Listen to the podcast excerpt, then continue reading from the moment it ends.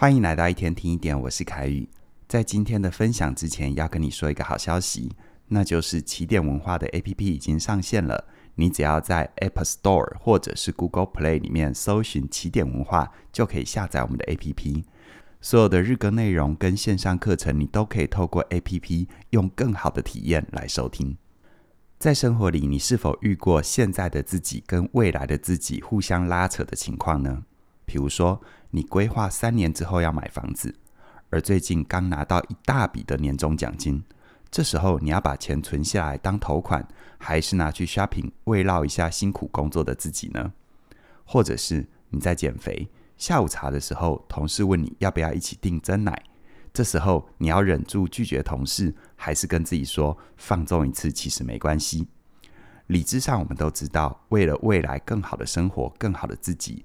应该要拒绝诱惑，慢一点享受。但在情感上，我们又常常会选择及时行乐，忍不住先吃掉眼前的棉花糖。人生真的好难哦。今天的内容，我就来跟你聊一聊，为什么延迟享受这么的难？还有在心理学上有什么方法可以帮助我们慢一点享受，活出更好版本的自己？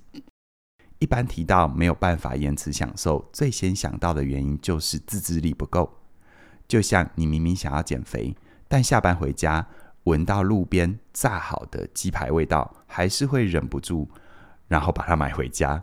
回到家里明明得整理明天要开会的资料，但是打开电脑准备工作，还是不争气的追了剧。很多谈行为改变、习惯建立的书都会跟你讲，与其提高自制力来克服生活里面的各种诱惑，不如想办法减少环境里的诱惑。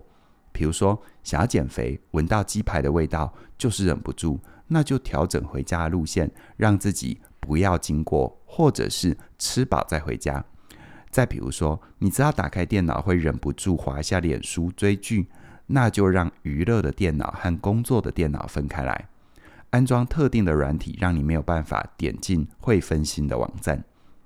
那些你看起来很有自制力的人，其实很少动用到自制力来克服自己的欲望。他们只是擅长去设计生活，不让自己暴露在充满诱惑的环境里。而除了自制力这个原因之外，最近我看到一个很有意思的研究，或许能够帮助你在对抗欲望的时候可以更轻松一点。耶鲁大学的认知心理学家安宇静，他就认为人之所以没办法延迟享受，不是自制力的问题。而是因为不确定的混乱跟没有办法跟未来的自己共情。我们先来看第一个，什么叫做不确定的混乱？简单来说，就是人在面对不确定性的时候，会更容易做出非理性的决定。有一个实验是这样的哦，研究人员找到了一群刚考完期末考但还不知道成绩的大学生，给他们看一个到夏威夷玩的旅游广告，这价格非常吸引人。比一般的行情还要低很多，但优惠只到今天。学生可以选择买或不买，或者是支付五美元延长优惠期限，多考虑一段时间再决定。但如果事后反悔，是没有办法拿回这五美元的。接着呢，学生被随机分成三组。第一组，研究人员要他们想象，如果自己考试过了，会不会买下这个旅行的行程？大部分的学生都选择，那现在就买咯。他们给出的理由是，期末考顺利 pass，当然要犒赏自己啊。而第二组研究人员要他们想象，如果考试没过，两个月之后还要再辛苦的考一次，那会怎么选择？大部分的学生一样选择了现在就买，理由是什么呢？他们说，辛苦了一个学期，当然要先放松充电一下，两个月以后才会有好心情面对考试啊。你听起来是不是也觉得蛮合理的哦？而最有趣的是第三组，研究人员没有跟他们多说什么，所以呢，这群学生是在不确定考试到底有没有过的状况底下要做选择。结果，大部分的学生都选择先付五美元保留优惠，等到考试的结果出来再做决定要不要去夏威夷玩。如果只看第三组，你会觉得学生的选择还蛮合理的，甚至于我们自己也可能做出一样的选择。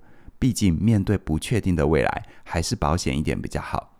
但如果把前两组也放在一起来看，你会发现第三组的选择其实很吊诡，因为大部分的人不管通过还是没通过，他们都会当场买下旅游行程。但是在不知道会不会过的时候，怎么就不买了呢？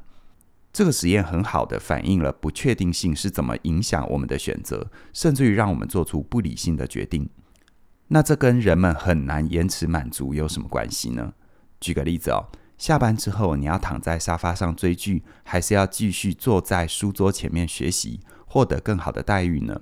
或者是你要把钱拿去买喜欢的东西，出国玩，还是要存起来，几年之后买房或投资呢？在这些例子里，我们面对的挑战不只是当下的小快乐跟未来的大快乐而已，还有确定跟不确定感。我们怎么知道牺牲休息时间、努力学习，将来就一定能够升迁加薪呢？我们又怎么会知道省吃俭用把钱存下来，将来就一定买得起房，投资就一定会赚到钱呢？既然未来是不确定的，延迟不一定能够享受到，那不如及时行乐，这是不是听起来还蛮有道理的？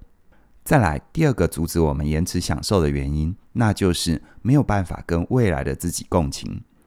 有一个实验哦。研究者运用 VR 的技术，让受试者看见变老之后的自己，甚至于还用变声器让老老的自己对现在的自己说说话。结果发现，看过年老版的受试者会提拨更多的退休金。我们都晓得退休金很重要，也都知道如果现在不存钱，做好财务规划，以后会很辛苦，但却迟迟没有真正的行动，这又是为什么？除了前面提到的自制力不够、不确定的混乱之外，实验告诉我们还有一个重要的原因，那就是未来的我跟现在的我心理距离太远了。这会让我们觉得两个我是不一样的人。能够享受到存钱好处的人不是我，而是别人啊。那这个问题可以怎么解决呢？有两个方法能够给你。第一个，你可以训练自己拥有期望值的思维。你要先接受这个世界本来就是不确定的，尤其几年前的疫情和最近的 AI 技术，应该会让你很有感。而事物的因果关系经常是很复杂的，很少有情况是你做了什么就一定会怎么样。期望值的思维就是在提醒我们，不要用绝对跟必然的眼光去看世界。只要多做期望值高、胜算大的事，那么时间自然会成为你的朋友，带给你回报。举个例子。也许你现在利用下班时间进修学习，短时间之内不一定能够让你升职加薪，但把时间拉长来看，持续的提升自己绝对是胜算大的事。只要你能够坚持下去，一定能够等到价值兑现的那一天。就像我一开始录有声书评，一天听一点，听的人也很少啊，有时候只有几百人。但我知道这件事情的期望值很高，就算没有回报，我也没什么损失。反正我都得阅读，说给自己听。那说给一千个人听，我花的时间都是一样的啊。所以我就傻傻坚持下去，最后时间真的为我带来很大的红利。第二个，想要跟未来的自己共情，你可以试着写信给自己。具体怎么做呢？想象五年、十年后的自己，你希望到时候的生活、工作或者是关系长什么样子？你尽可能的具体、详细的描述，比如说。我希望五年以后能够拥有一间自己的房子，在淡水电梯大楼两房，客厅有一面大落地窗，放假的时候能够看到金黄色的夕阳，还有淡水河岸。然后呢，用未来的身份对现在的自己说，来鼓励他，给他一点力量。更重要的是，你希望他现在做些什么，才能够在五年、十年之后活出想要的样子。这样子做就能够让未来的你跟现在的你在心里的距离上更近一点。如果你想要让未来的自己感谢今天的自己，那么我们有很多的线上课程能够带给你很大的前进，像是嘉颖老师的线上课程《成为你想要的改变》，就能够帮助你搞定拖延跟分心，提高自控力，找回掌控感，让生活更从容。还有我的课程《过好人生学》。会教你怎么样提高期望值的思维，跟不确定共处，找回安定感。我很鼓励你现在就到我们的网站加入适合自己的课程。详细的课程资讯在我们的影片说明里都有连结，期待你的加入。那么今天就跟你分享到这边了，谢谢你的收听，我们再会。